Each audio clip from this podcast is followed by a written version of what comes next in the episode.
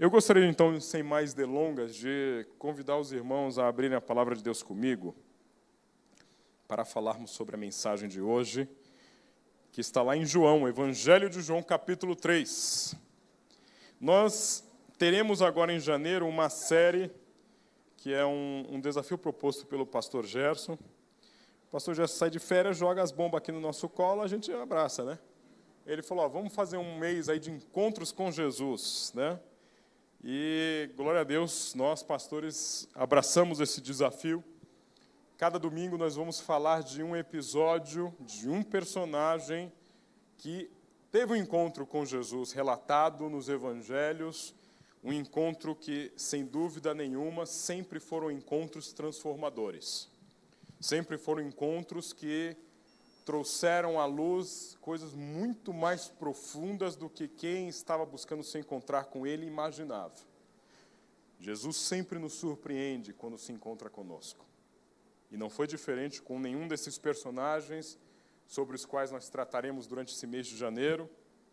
E eu gostaria de convidar vocês a iniciarmos essa jornada com o primeiro desses personagens, e eu gostaria de convidá-lo lá em João 3 a ler, a partir do versículo 1, o que a palavra de Deus diz a respeito deste personagem que é Nicodemos. A esta mensagem eu coloquei o título de Jesus em nossos termos e condições, porque eu gostaria de a partir daí refletir com vocês a respeito deste encontro de Nicodemos com Jesus naquele dia ou melhor, naquela noite. Diz assim a palavra do Senhor: Havia um fariseu chamado Nicodemos, líder religioso entre os judeus. Certa noite veio falar com Jesus e disse: Rabi, todos nós sabemos que Deus enviou o Senhor para nos ensinar. Seus sinais são provas de que Deus está com o Senhor. Jesus respondeu: Eu lhe digo a verdade. Quem não nascer de novo não verá o reino de Deus. Como pode um homem velho nascer de novo? perguntou Nicodemos. Acaso ele pode voltar ao ventre da mãe e nascer uma segunda vez? Jesus respondeu: Eu lhe digo a verdade. Ninguém pode entrar no reino de Deus sem nascer da água e do espírito. Os seres humanos podem gerar apenas vida humana, mas o espírito dá à luz vida espiritual. O que nascido da carne é carne, o que é nascido do espírito é espírito. Portanto, não se surpreenda quando eu digo: é necessário nascer de novo. O vento sopra onde quer. Assim como você ouve o vento, mas não é capaz de dizer de onde ele vem, nem para onde ele vai, também é incapaz de explicar como as pessoas nascem do Espírito. Como pode ser isso? perguntou Nicodemos. Jesus respondeu: você é um mestre respeitado em Israel e não entende essas coisas? Eu lhe digo a verdade. Falamos daquilo que sabemos e vimos, e no entanto vocês não creem em nosso testemunho. Se vocês não creem em mim quando falo de coisas terrenas, como crerão se eu falar de coisas celestiais? Ninguém jamais subiu ao céu exceto aquele que de lá desceu, o Filho do Homem. E como Moisés no deserto levantou a serpente de bronze numa estaca, também é necessário que o filho do homem seja levantado, para que todo o que nele crê tenha vida eterna. Porque Deus amou o mundo de tal maneira que deu o seu único filho, para que todo aquele que nele crer não pereça, mas tenha vida eterna. Deus enviou seu filho ao mundo não para condenar o mundo, mas para salvá-lo por meio dele.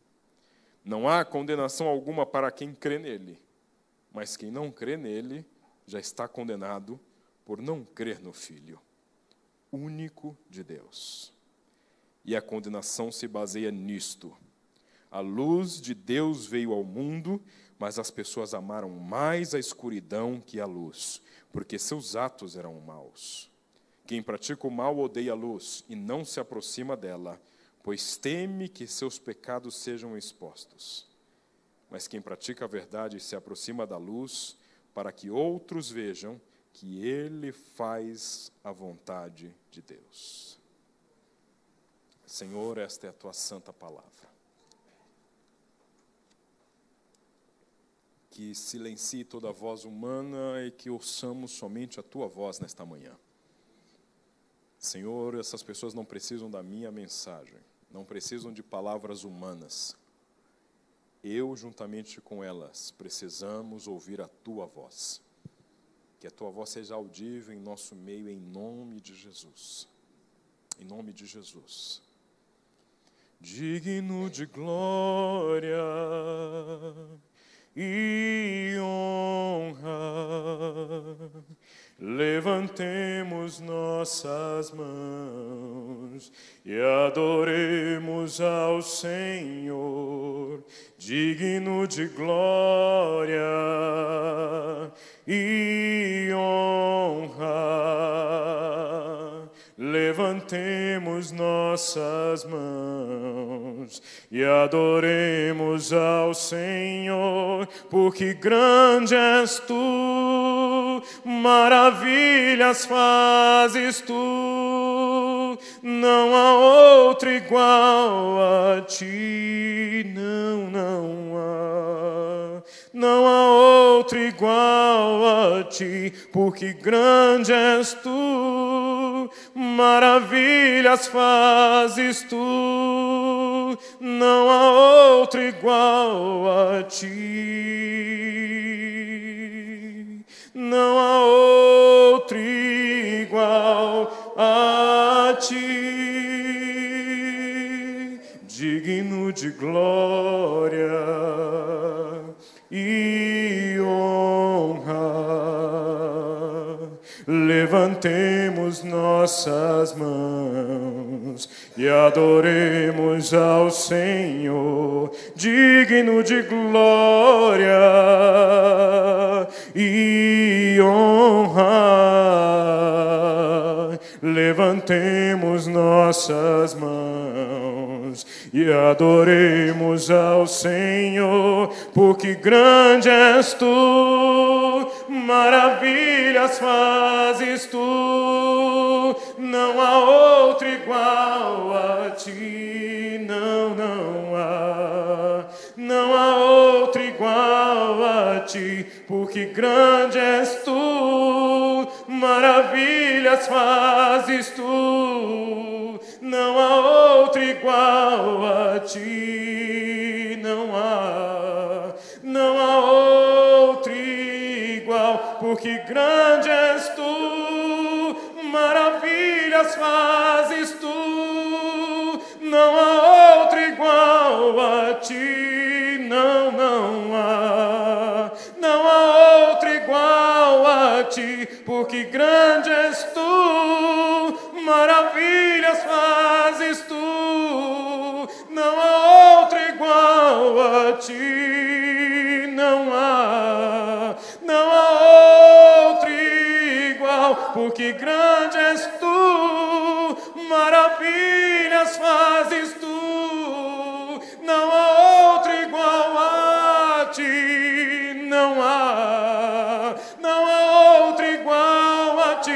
porque grande és tu, maravilhas fazes tu, não há outro igual a ti, não há, não há outro igual a ti. Porque não há ninguém igual a ti, Senhor. É que estamos aqui nesta manhã, porque tu és digno de glória, porque ninguém faz nada como tu. E porque ele é digno de glória que Nicodemos, o fariseu, resolveu um dia se encontrar com ele numa noite. Nicodemos era um homem que fazia parte do sinédrio, a mais importante esfera de poder dos judeus. Sinédrio composto por 71 homens sábios, reconhecidos pela sociedade, chamado de senadores, 71 homens de reputação ilibada, de caráter idôneo, um grupo de elite dos judeus. E este homem, então, no alto da sua maturidade, começa a ouvir falar de um Jesus de Nazaré. Começa a falar de um mestre, um rabi. E é interessante notar que quando ele decide se encontrar com Jesus, a Bíblia nos fala que ele chega até Jesus e diz: Rabi, todos nós sabemos que Deus enviou o Senhor para nos ensinar, porque os seus sinais são provas de que o Senhor está com você. Quando eu falo a respeito disso, é impossível não lembrar da série que eu, Raik e Amandinha terminamos de assistir ontem, Messias, que está lá no Netflix, em que aparece um homem de repente fazendo uma série de milagres, andando sobre as águas, ressuscitando gente morta, curando enfermo. E aí as pessoas começam a dizer: Este homem é o Messias, que este homem está fazendo milagres. E eu imagino, e é, é uma história que se passa no mundo atual, seria muito comum se esperar que, se de repente alguém começasse a andar sobre as águas, que alguém começasse a ressuscitar mortos, curar enfermos, alguém dissesse: só pode ser de Deus alguém que consegue fazer isso. Então, logo, este é o Messias. E é interessante que Nicodemos é chamado a atenção de encontrar-se com Jesus por causa desses sinais. E Jesus então lhe responde: Mas eu lhe digo uma coisa de verdade: quem não nascer de novo não vai ver o reino de Deus. É interessante porque Jesus não entra na discussão de Nicodemos, mas Jesus reorienta, como todas as conversas que ele tem. E então Jesus discorre sobre uma das passagens mais famosas, que tem aquilo que muitos teólogos chamam de o versículo chave da Bíblia. Se pudessem dizer qual é o versículo que resume todas as Escrituras, seria João 3,16, que todos nós sabemos de cor e salteado, porque Deus amou o mundo de tal maneira que deu seu Filho unigênito para que todo aquele que crer nele não pereça, mas tenha vida eterna. Deixai vir a minhas pequeninos. Né? Tô, aqui está linda essa isso aqui é um exemplo. Está em celular? Não está em celular, irmão. Está no WhatsApp? Não está. Está reclamando da palavra do pastor? Não. Olha aí. Mas a Bíblia nos diz então que Jesus reorienta a discussão. E esse Nicodemos é um Nicodemos que vem no meio da noite porque tem receios de se encontrar com esse Jesus. Nicodemos sabia que Jesus não era uma figura unânime dentro do sinédrio. Nicodemos sabia que Jesus não era uma figura pacífica entre os judeus.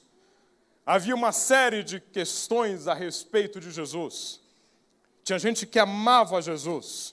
E se você ler um pouquinho antes do capítulo 2, ele termina dizendo que muitas pessoas começaram a crer em Jesus pelos milagres que ele fazia. Muitas pessoas começaram a achar que Jesus era o máximo, que era o Messias de verdade, porque se Jesus estava curando enfermos, expulsando demônios, porque se Jesus fazia água se tornar em vinho. E a Bíblia diz que essas pessoas começam a achar que este é o Messias de fato. No entanto, existem outros que falam: não, ele é o Beuzebu, ele é enviado por demônios. Outros diziam: não, você viu o que ele fez lá no templo aquele dia? Ele chegou, virou a mesa de todo mundo, derrubou tudo e começou a falar que a casa do meu pai é casa de oração, que ninguém pode fazer comércio ali dentro. Jesus começou a atacar os fariseus, dizendo: Olha, vocês são um bando de sepulcro caiado, porque são muito belos por fora, por, de, por fora, mas por dentro são cheios de podridão. Então Jesus tinha desafetos, principalmente entre esses poderosos, principalmente entre o status quo da sociedade judaica, a elite da sociedade judaica, tinha uma série de reservas em relação a Jesus.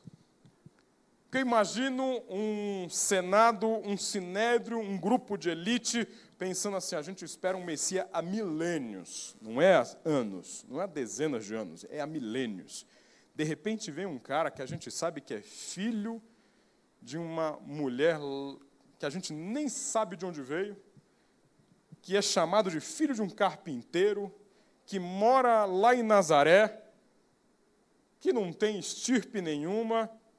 Espera aí, como é que esse homem vem dizer que ele é o Messias? Então, por isso, Nicodemos resolve se encontrar com Jesus à noite, escondido, não aos olhos de todos. E eu gostaria de falar um pouquinho com vocês sobre isso Porque a gente olha para Nicodemos e fala: que vergonha de Nicodemos. Não foi macho o suficiente para se encontrar com Jesus durante o dia para mostrar que Jesus estamos juntos. Né? Jesus, nós dois aí na fita. Jesus, a gente vai lutar junto. Eu confio em você e mostro para todo mundo que eu te sigo. A gente chega até até uma certa vergonha de Nicodemos. A gente chega até a ter um certo, uma certa repulsa por Nicodemos. Mas eu digo que todos nós somos Nicodemos. Algum tempo atrás teve aquele atentado lá no Charlie Hebdo, um jornal parisiense que colocou uma capa ofensiva à religião islâmica e já fizeram capas ofensivas em relação a todas as religiões. Sofreram um ataque terrorista, logo em seguida um monte de gente colocou essa hashtag lá nas redes sociais, Je suis Charlie, que é em francês eu sou Charlie. Todo mundo dizendo, ó, Charlie Hebdo, estamos juntos, nós somos todos Charlie Hebdo. E eu gostaria de dizer para vocês nessa manhã que Je suis Nicodemos, né? Se você não guardar nada dessa pregação, pelo menos leva isso para o almoço de domingo, que vão falar assim, nossa, que igreja sofisticada, chique. Né? Falo francês lá no, no, culto, né? Uma coisa chique, assim. Você vai chegar no almoço de domingo, assim, para os teus parentes e falar assim, ó, Jesus e Nicodemos, a pregação de hoje. O pessoal fala, nossa, essa igreja é chique demais para mim. Mas brincadeiras à parte, Jesus e Nicodemos, porque todos nós temos características de Nicodemos. Espera aí, pastor, eu não. Eu não tenho nada a ver com Nicodemos, porque eu estou aqui, ó, de peito aberto, domingo de manhã, não tenho vergonha de dizer que eu sou crente. Mas eu gostaria de dizer que muitos de nós temos muitos pontos parecidos com Nicodemos. A gente parece muito com Nicodemos, porque Nicodemos desenvolveu algumas características nesse encontro que eu gostaria de trabalhar elas nesta manhã com vocês. Nós estamos falando de um Nicodemos que, basicamente, resolve se esconder da sociedade. E aí eu gostaria de questionar vocês. Talvez nós somos um grupo de crentes escondidos muitas vezes. Não existe perseguição religiosa no Brasil, não tem perseguição a nenhum crente, ninguém sofre com perseguição aqui, mas a gente às vezes se esconde. A gente, às vezes, como Nicodemos, tenta se esconder, e a gente, como Nicodemos, está se escondendo dos demais quando vamos até Jesus. Será? O que a gente tem a esconder? Quem é esse Nicodemos real? E eu digo que muitas vezes nós somos parecidos com Nicodemos porque vamos até Jesus escondendo alguma coisa. Uma coisa que crente tem de de característica é que muitas vezes a gente vai até Jesus tentando se esconder. A gente vai até Jesus tentando esconder algumas coisas nossas. E se tem um lugar bom para a gente esconder as coisas, é a igreja, principalmente no domingo, porque é aquele dia em que todo mundo vai à igreja, todo mundo é crente, todo mundo é cristão. Estamos num país de 95% de cristãos. Tem muito cristão no Brasil. Se tem um lugar para você se esconder, esse o melhor lugar é a igreja. Para você esconder quem você é de verdade, para você esconder seus problemas reais, para você esconder as suas dificuldades reais. Enquanto a gente olha aqui, eu olhando aqui do púlpito, só vejo gente bonita, só vejo gente bem arrumada, só vejo gente com a cara boa. E aí a gente termina o culto e podemos dizer, nossa, temos um grupo aqui de pessoas felizes realizadas porque são cristãs, elas não sofrem com nada, elas não têm problema nenhum, elas vão para o resto da semana delas abençoadas, porque elas receberam algo que só dentro dessa uma hora e meia, duas horas de culto, elas podem receber para preencher a semana delas e passar uma semana abençoada. Eu já vivi épocas da minha vida em que eu ia ao culto domingo de manhã e à noite, à tarde, e eu me lembro de uma semana que, não sei por que razão, por algum compromisso, não sei se era de trabalho ou provas, eu não fui ao culto no domingo, nem de manhã, nem à noite. Eu me lembro que eu fiquei com um peso naquela semana dizendo: minha semana não vai dar certo. Ai, não recebi a bênção do domingo. Aí começa a segunda-feira, aconteceu alguma coisa errada no trabalho, eu falava: olha aí, não fui ao culto no domingo. Olha o que deu. Porque a gente dá ao domingo, a gente dá à religião, a gente dá a esse momento do encontro com Deus, este momento mágico de que quando a gente chegar lá as coisas vão se resolver, a gente vai receber aquele espinafre do papai e a gente vai ficar forte para a semana inteira, quando na verdade tem um monte de coisa escondido lá dentro da gente que precisa ser tratada.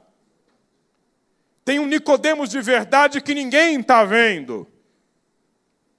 Tem alguns problemas que estão acontecendo seriamente no nosso casamento, no nosso trabalho, na nossa relação familiar, na nossa saúde. Tem algumas coisas muito sérias que estão acontecendo, mas a gente está se escondendo e achando que se encontrando com Jesus à noite.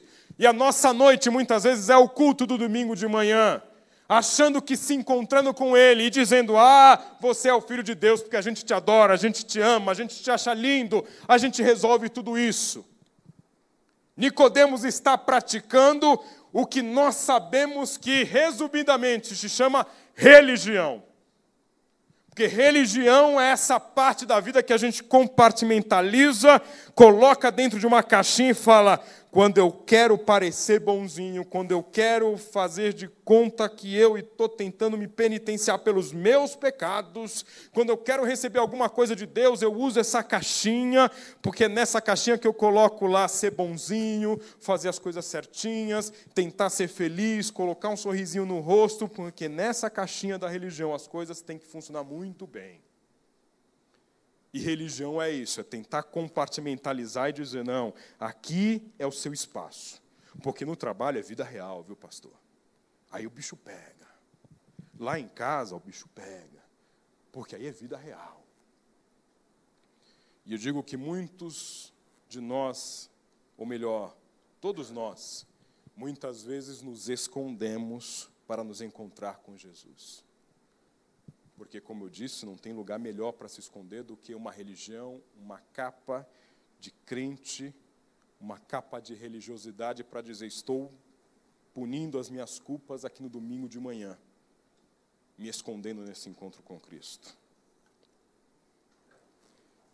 E aí esse esconder-se de Nicodemos no mundo de hoje é um esconder-se muito simples. Porque estamos num Brasil evangélico. Estamos num Brasil em que, quando eu era criança, até você tinha certo preconceito em dizer que era crente. Eu lembro que eu falava que era crente na escola, meu Deus do céu, era quase crucificado. Hoje é pop você dizer que é crente. Hoje você tem jogador de futebol crente, você tem ator de televisão crente, você tem empresário crente, você tem político crente, você tem ladrão crente, você tem traficante crente, você tem pastor ladrão crente, você tem ator pornô crente, Jesus amado. Aí você tem tudo, e o cara não, eu sou crente. Até o presidente é crente, né? Estamos num país evangélico, né? Então é muito legal você dizer que é crente. Então, é o que eu digo que é o crente de Facebook. Você olha a página dele, ele coloca versículo, ele vai lá, coloca aquele ursinho com coraçãozinho, Jesus te ama e tal. Aí ele manda mensagem para as pessoas, videozinho, que ele fala assim: olha esse vídeo. E aí você olha o Facebook dele, ele é um crente de verdade no Facebook. Mas o mundo não resume-se às redes sociais que esse crente de Facebook ele vai para o trabalho, esse crente de Facebook ele tem família, esse crente de Facebook ele luta no dia a dia para ganhar o seu pão. E aí a grande pergunta que me fica é quem nós somos de verdade? Quem nós somos naquele chuveiro ligado dentro de um banheiro trancado em que sou eu e Deus somente? Quem somos nós naquele carro com o rádio em volume alto para que eu não seja incomodado pelos meus pensamentos? E, irmão, eu não estou querendo fazer aqui discurso moralista de que, olha, mãozinha veja bem onde pega, olhinho veja bem onde olha. Eu estou te falando aqui de um relacionamento um pouco mais profundo com Deus, em que Deus sabe o que está se passando no teu coração, quando é só você e Ele. Será que a gente não tem vergonha de revelar esse verdadeiro eu?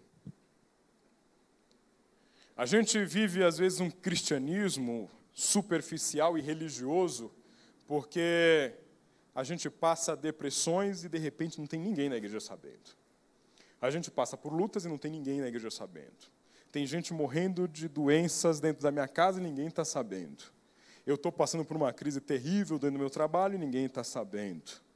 Porque eu tenho que me esconder. Porque eu preciso chegar aqui e mostrar que está tudo bem, está tudo certo, está tudo ok. Que tipo de vergonha a gente tem que a gente não consegue revelar-se para Cristo e revelar-se aos outros em Cristo? Eu digo que a gente também parece muito com Nicodemos porque a gente olha para o evangelho como Nicodemos olhava. Nicodemos tinha vergonha de relacionar-se com Jesus, porque este evangelho de Jesus poderia afetar a sua reputação pessoal. O evangelho genuíno de Jesus de Nazaré poderia expor Nicodemos a uma vergonha na sociedade. O evangelho real de Jesus poderia colocar a carreira de Nicodemos em risco, a vida de Nicodemos em risco. Então ele resolve se encontrar com Jesus à noite para não correr este risco. Porque o evangelho de Jesus, de fato, não serve para pessoas muito importantes, para pessoas fortes, para pessoas poderosas, para pessoas ricas. O evangelho de Jesus é para pobre, é para fraco, é para injustiçado, é para gente que chora. Nicodemos tem dificuldade de lidar com este Jesus, porque o Jesus de Nicodemos tiraria status de Nicodemos, tiraria a força de Nicodemos, tiraria a reputação de Nicodemos, tiraria a capacidade de Nicodemos de ter interlocução com os poderosos da sociedade, porque ele sabia, este Jesus que eu conheço e que eu ouço falar, não encaixa nessa realidade, porque o evangelho dele não é para gente importante, não é para gente poderosa, é para gente fraca, fracassada, pobre pobre. Ele faz um sermão dizendo: Bem-aventurados os pobres, porque deles é o reino. Bem-aventurados que choram, porque vão ser consolados. Bem-aventurados que são perseguidos pela justiça, porque deles é o reino de Deus. Então, este evangelho de Jesus é um evangelho que não encaixa para quem se sente importante, forte, poderoso, rico. Por isso, muitas vezes nos escondemos ao nos relacionar com Cristo, porque eu não quero deixar de achar que eu sou poderoso, eu não quero deixar de achar que eu sou importante, que eu consegui vencer na vida, que eu dei certo. Isso faz bem para minha autoestima e quando eu me encontro com Ele, Ele me confronta.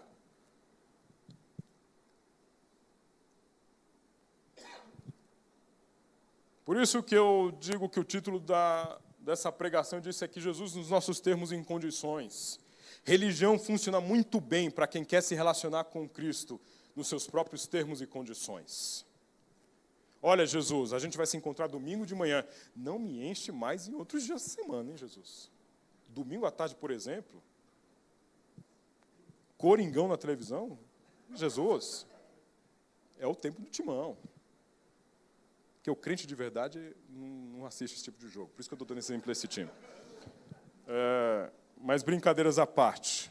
A gente deixa lá Jesus no cantinho dele. Jesus, domingo de manhã. Jesus já está bom demais. Tem gente que nem vai Jesus. Espera aí. Aí no, na quarta-feira, que de repente assim, o shopping está alagado, queimou a net, internet saiu do ar. Aí vou ao culto de quarta-feira. Meu Deus, ganhei um bônus extra de assim, Jesus, posso faltar um domingo nesse ano, hein, Jesus? Né? Porque a gente fala assim, não, Jesus, ó, domingo é o teu dia, domingo, hein? Domingo, fica aí no teu cantinho. Pastor, não demora muito nessa pregação, não. Ó. A gente precisa ir embora. Pelo amor de Deus, já cumpri com a minha obrigação de crente. Tudo isso porque a gente quer dizer assim, Jesus, deixa que eu cuido do resto, porque no resto já está bom demais. Não vem incomodar minha vida. Eu já estou me sentindo bem. Por isso o desafio de Jesus ao jovem rico é: vai, vende o que você tem e vem me seguir. Porque o desafio de Jesus não funciona para quem tem muitas coisas em que se apoiar. Se você não se sentir desamparado e pensar só Jesus pode me amparar, o Evangelho não serve para você. Se você tem dinheiro demais para resolver os seus problemas, você não precisa de Jesus.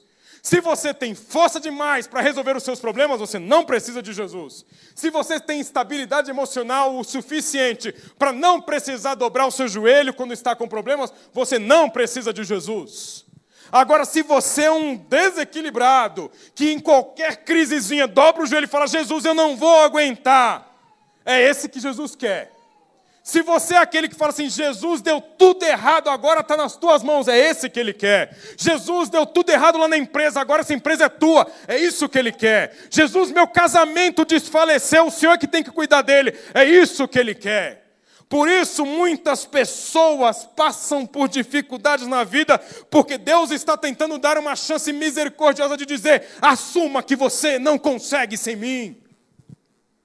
Assuma que você precisa ter um encontro real comigo. Claramente Nicodemos quer uma religião, porque ele quer dizer para Jesus: Jesus, eu sei que você é filho de Deus, porque você só faz coisas que somente Deus para estar do lado, e está muito bem, está tudo bom, hoje à noite está ótimo, a gente se encontra, já é o suficiente, porque você é um cara muito legal. Aí Jesus chega e fala algo que de repente você pensa: que conversa de doido, né? Jesus responde para ele: Olha, meu querido, é preciso você nascer de novo. Peraí, Jesus, não estou perguntando nada a respeito disso, não. Você precisa nascer de novo. Porque Jesus, ao invés de religião, está propondo para Nicodemos um relacionamento. Jesus está propondo para Nicodemos uma dinâmica interna e não um ajuste externo puramente estético. Ah, eu agora eu vou ser crente, então agora eu vou domingo de manhã à igreja. Vou criar meus filhos na igreja, porque é importante criar os filhos na igreja. Vou fazer as coisas certinhas. Vou ser um cara crente. Jesus chega e fala assim: meu querido, é preciso nascer de novo. A coisa tem que ser um pouco mais profunda.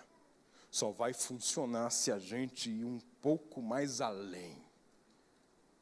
Não basta você ser o cara do sinédrio, não basta você ser um cara respeitável, não basta você fazer tudo certo, Nicodemos. O que eu estou dizendo para você é que joga fora tudo isso. Como o apóstolo Paulo diz, considere tudo isso como esterco. Considere tudo isso como lixo. Considere tudo isso como algo que não tem valor nenhum, para que você entenda que o evangelho começa a ter valor quando você não tem valor nenhum. Wesley certa vez disse a respeito de Moisés que ele teve três fases distintas na vida: 40 anos como príncipe do Egito, 40 anos desgarrado no meio do deserto, depois de fugir, com o risco de ser preso após ter matado um egípcio, e nos últimos 40 anos da vida guiando o povo no deserto. Wesley disse: Moisés passou 40 anos achando que era alguém, depois 40 anos vendo que não era ninguém, e nos últimos 40 anos, vendo o que Deus faz com quem não acha que é alguém, com quem acha que não é ninguém. Porque Deus está nos propondo algo que é muito além desse domingo de manhã, que é muito além da religião, que é muito além de você colocar o xizinho em evangélico no formulário que você está preenchendo cadastral. É algo que Jesus está dizendo: você precisa mudar totalmente o seu ser, a sua forma de pensar, o seu coração, ou você entrega tudo isso a mim, ou então não tem jogo. É Jesus dizendo: você quer colocar os seus termos em condições, mas o Senhor da história aqui sou eu. Ou você entende de quem é o senhorio, ou então não vai funcionar. Ou você entende que você passa a ser escravo meu a partir de hoje, servo meu e faz o que eu mando, ou então procura outro para você buscar. A proposta então de Jesus a Nicodemos é já que você veio aqui à noite, escondidinho, achando que você vai vir aqui, a gente vai bater um papo de altíssimo nível, filosoficamente, falar a respeito do evangelho, eu quero te dizer o seguinte, você veio até aqui, então a gente vai julgar pesado, a gente vai falar grosso aqui, Nicodemos, porque eu é que mando nessa história. E eu estou te dizendo o seguinte: ou você nasce de novo, ou não funciona. Jesus reorienta a discussão para dizer a Nicodemos: isso aqui é mais do que uma religião. Isso aqui é mais do que o domingo de manhã. Isso aqui é mudar a tua forma de se relacionar com o mundo. Porque eu quero que você diga que você é crente quando você errar com a tua esposa e você sentir que o Espírito Santo está falando com você para você pedir perdão a ela. Eu quero que você reconheça que você é crente quando você recebeu um dinheiro na mão e ouviu uma voz falando assim: abençoa aquele teu irmão, e você fala, mas Jesus, eu ia trocar a televisão. E você sentir que o Espírito Santo está falando assim: olha, se é crente mesmo, meu querido, se você nasceu de novo, você não pensa mais só em si, você vai pensar no outro porque o Evangelho de Jesus vai reorientar a sua vida a tal ponto que você vai perceber que amor de verdade é aquele amor de João 3,16, de um Deus que amou tanto, tanto, tanto, tanto, que entregou o único filho, o mais precioso que ele tinha, tudo que ele tinha, para que aquele que crer no filho não pereça. Resumindo, Jesus está dizendo para Nicodemos: Joga fora tudo que você trouxe aqui nessa noite. E vamos começar de novo. Nascer de novo, porque Jesus nos propõe todos os dias, a mim e a você. Paulo, sabiá? Você acha que porque você é pastor, você já caminhou bastante, já conhece bastante da Bíblia? Vem aqui, vamos conversar. Quem conhece desse assunto aqui sou eu. Meus queridos, eh, eu tenho 39 anos de evangelho. 39 anos que eu tentei viver uma vida de retidão com Deus. Quantas e quantas vezes Deus me quebra quando eu estou com Ele sozinho, falando assim: Eu quero mais. Eu quero mais. Eu quero que você aprenda a amar mais. Eu quero que você aprenda a se doar mais. Eu quero que você se pareça mais comigo. Quando mais eu caminho em direção a Jesus, mais eu vejo o quanto eu preciso ser transformado. E eu sei que se eu viver mais 39 anos, vão ser mais 39 anos de Jesus dizendo: nasça de novo, vai um pouco mais fundo. Não acha que é o teu cargo que vai te fazer ser salvo. Não acha que é a leitura de Bíblia, o tempo de curso de teologia, o teu mestrado no servo de Cristo, não acha que é isso. Dobra o teu joelho. Vem aprender de mim, que sou manso e humilde de coração. Nasce de novo. Por isso eu te convido a fechar os teus olhos neste momento.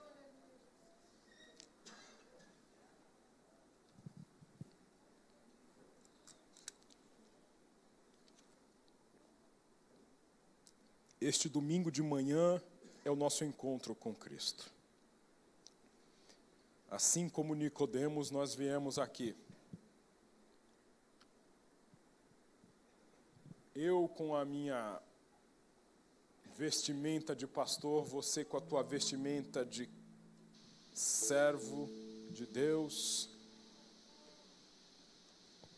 E ele está nos dizendo: olha, é preciso nascer de novo.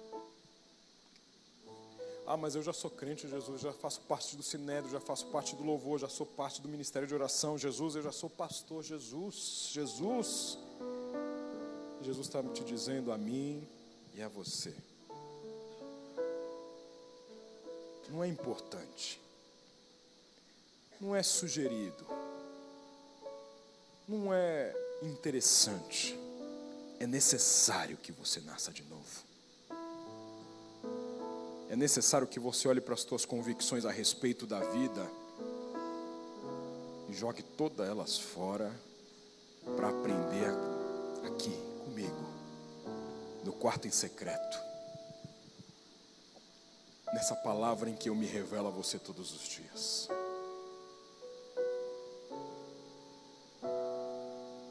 Esta aqui é a noite em que você está se encontrando. Não interessa se você é crente ou se você não é. Jesus poderia ter dito isso no encontro que ele teve no capítulo 4 de João com a mulher samaritana. Jesus poderia ter falado isso para o corrupto Zaqueu. Jesus poderia ter falado isso no encontro que teve com Mateus, o cobrador de impostos. Jesus poderia ter falado isso no encontro que teve com Judas, o traidor. Jesus poderia ter dito isso aos dois ladrões na cruz. Jesus disse a um fariseu: a um homem bom, a um homem correto, cumpridor das suas obrigações. Jesus está dizendo isso a mim, pastor desta igreja, e a você, servo dele. É necessário nascer de novo. Precisa ir um pouco mais além. Precisa ir um pouco mais fundo. Porque o que é da teu esforço é do teu esforço. Mas o que é do espírito é do espírito. Senhor, em nome de Jesus, eu peço por cada um de nós que estamos aqui nesta manhã. Oro juntamente com os meus irmãos, porque teimamos em nos encontrar com o Senhor, nos escondendo, escondendo quem de verdade nós somos, escondendo que embaixo deste homem de oração tem alguém que sofre preocupações imensas e que precisa entregar mais nas mãos do Senhor os seus problemas. Que por baixo desta mulher de fé tem alguém que fica com medo e que precisa crer um pouco mais, que pode andar sobre as águas. Tem alguém que está sofrendo com medo da morte, mas que precisa aprender de um Jesus que disse: Olha, quem crê em mim, ainda que esteja morto, vai viver. De alguém, Senhor, que vem para cá sem saber como vai pagar as contas na semana que vem, e precisa aprender de um Deus que disse: Olha, eu vou suprir as tuas necessidades em glória, eu cuido de você. A religião não responde essas nossas questões, Senhor. A religião não responde aos nossos fracassos. A religião não trata com o nosso verdadeiro eu. O Senhor trata. O Senhor nos faz nascer de novo. Por isso, Jesus, nós ouvimos a tua voz. E Espírito, nós dizemos: Vem. Vem, Espírito. Sopra. Sopra e nos envia onde quiseres. E vem de onde quiseres. Espírito, faz-nos crer que Jesus de Nazaré é o Cristo de Deus. Porque tu não és quem és por causa dos milagres e maravilhas. Tu és Jesus, porque tu és o Verbo que se fez carne e habita entre nós, cheio de graça e de verdade. Espírito Santo, segura nossa mão firme durante esta jornada em que precisamos nos encontrar com Jesus e nascer de novo. Que hoje seja só um início, Senhor, em nome de Jesus. Amém.